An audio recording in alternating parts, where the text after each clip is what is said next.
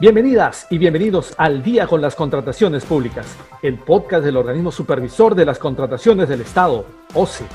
Amigas y amigos que nos sintonizan a través de la Internet, sean bienvenidas y bienvenidos a una nueva edición de su podcast Al Día con las Contrataciones Públicas, una producción del organismo supervisor de las contrataciones del Estado, OCE. En este episodio, quien les habla, Jan Velázquez, va a tener el agrado de compartir con ustedes los próximos minutos para conocer más acerca de diversos aspectos en el marco de las contrataciones públicas.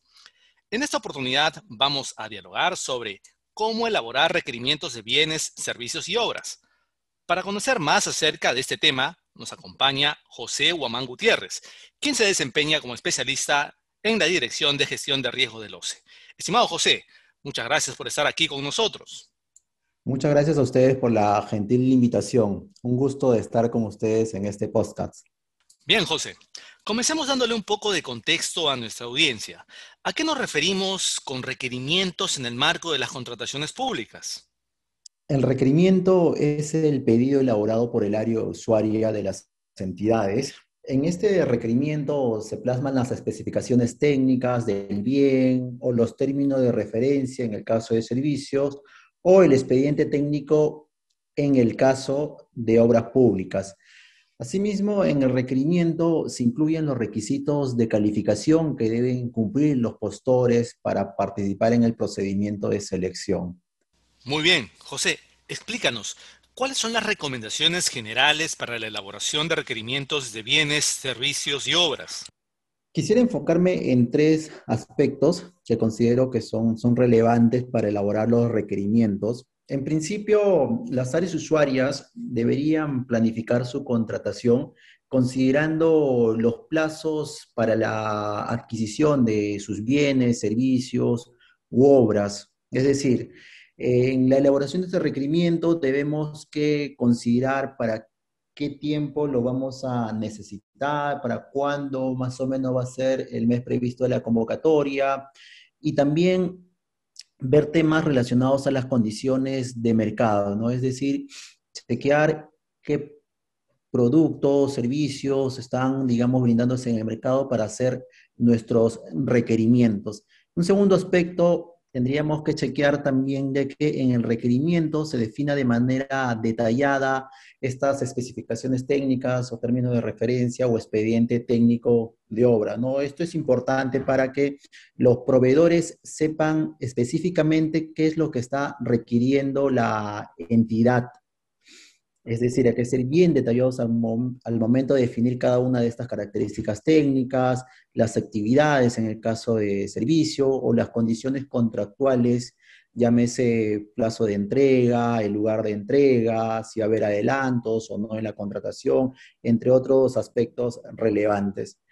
Como un tercer aspecto, tenemos que fomentar dentro de los requerimientos los principios de libertad de concurrencia y competencia, ¿no? Es decir, que los requerimientos que elaboren los áreas usuarias permitan de que más de un proveedor se pueda presentar al procedimiento de selección, ya que los procesos en sí deberían ser competitivos a fin de buscar la pluralidad, pues, ¿no? De que más postores se presenten al, al procedimiento de selección. Interesante. Vamos con algunas preguntas más específicas, José. Si las especificaciones técnicas o términos de referencia están mal planteados, ¿se pueden cambiar por la entidad contratante? Sí. En todo caso, si hay alguna deficiencia, si la entidad ha advertido alguna falencia en los requerimientos, es importante hacer la revisión, la evaluación, a fin de poder ajustarlos o modificarlos previo a la convocatoria o en todo caso si ya está en pleno procedimiento de selección, también hacer los ajustes necesarios porque es, es importante definir bien los requerimientos para evitar discrepancias al momento de, llevar a cabo la ejecución contractual. Entonces, si es permitido la modificación, los ajustes, obviamente tiene que haber una justificación eh, incluido en el expediente de contratación y estas modificaciones o ajustes que se realicen deben estar aprobadas por el área usuaria. Otra consulta de nuestra audiencia, José. ¿Qué norma rige para la modificación del expediente técnico cuando el procedimiento ha sido declarado nulo? En este caso, Jan, entiendo de que el expediente técnico requiere ser modificado, ¿sí? Y si está en pleno procedimiento de selección, y para hacer las modificaciones del expediente técnico debemos declarar la nulidad hasta la etapa de convocatoria. ¿sí? Entonces, en ese contexto, cuando el proceso ha sido declarado nulo a la etapa de convocatoria, la norma que va a regir para la nueva convocatoria será la norma que se encuentre vigente a la fecha de esta nueva convocatoria. Por último, José, si un proceso de adjudicación simplificada de servicios es declarado desierto, ¿se pueden modificar los términos de referencia, los factores de evaluación, etcétera, en la nueva convocatoria?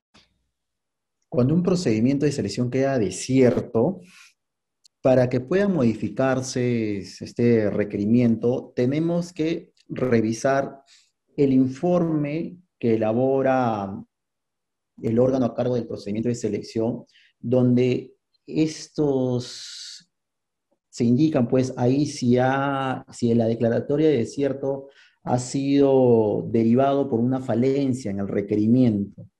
Es decir, si este, este informe de declaratoria de desierto se indica que el desierto se generó por falencias en el requerimiento, ahí sí, pues podría modificarse el requerimiento en la nueva convocatoria. Por el contrario, si este informe declaratorio de desierto se advierte que el motivo del desierto no ha sido el requerimiento, no tendría sentido hacer las modificaciones al requerimiento. Entonces, en esta consulta particular va a depender mucho de lo que diga el informe de la declaratoria de desierto, Jan. Muy bien, agradecemos a José Guamán, especialista en la Dirección de Gestión de Riesgos del OCE, por haber dialogado con nosotros respecto a cómo elaborar requerimientos de bienes, servicios y obras. Muchas gracias, José. Muchas gracias a ustedes por la invitación. Hasta la próxima. Bien, amigas y amigos, Esperamos que este episodio de Al día con las contrataciones públicas haya sido de sagrado y sobre todo que la información proporcionada contribuya a lograr contrataciones públicas más transparentes y eficientes en beneficio de todas y todos. Y antes de despedirnos, les recordamos como siempre que pueden seguirnos a través de las cuentas oficiales del OCE en redes sociales como Facebook, Twitter, LinkedIn e Instagram. De igual manera, pueden encontrar nuestro podcast y todos sus episodios en YouTube y Spotify. Además, les recomendamos suscribirse al boletín de noticias del OCE, mediante el cual podrán recibir contenido actualizado sobre las contrataciones públicas. Esto ha sido todo por hoy. Esperamos contar con su grata sintonía la próxima semana en el siguiente episodio de Al día con las contrataciones públicas. Hasta entonces. Bicentenario del Perú, 2021. Gobierno del Perú.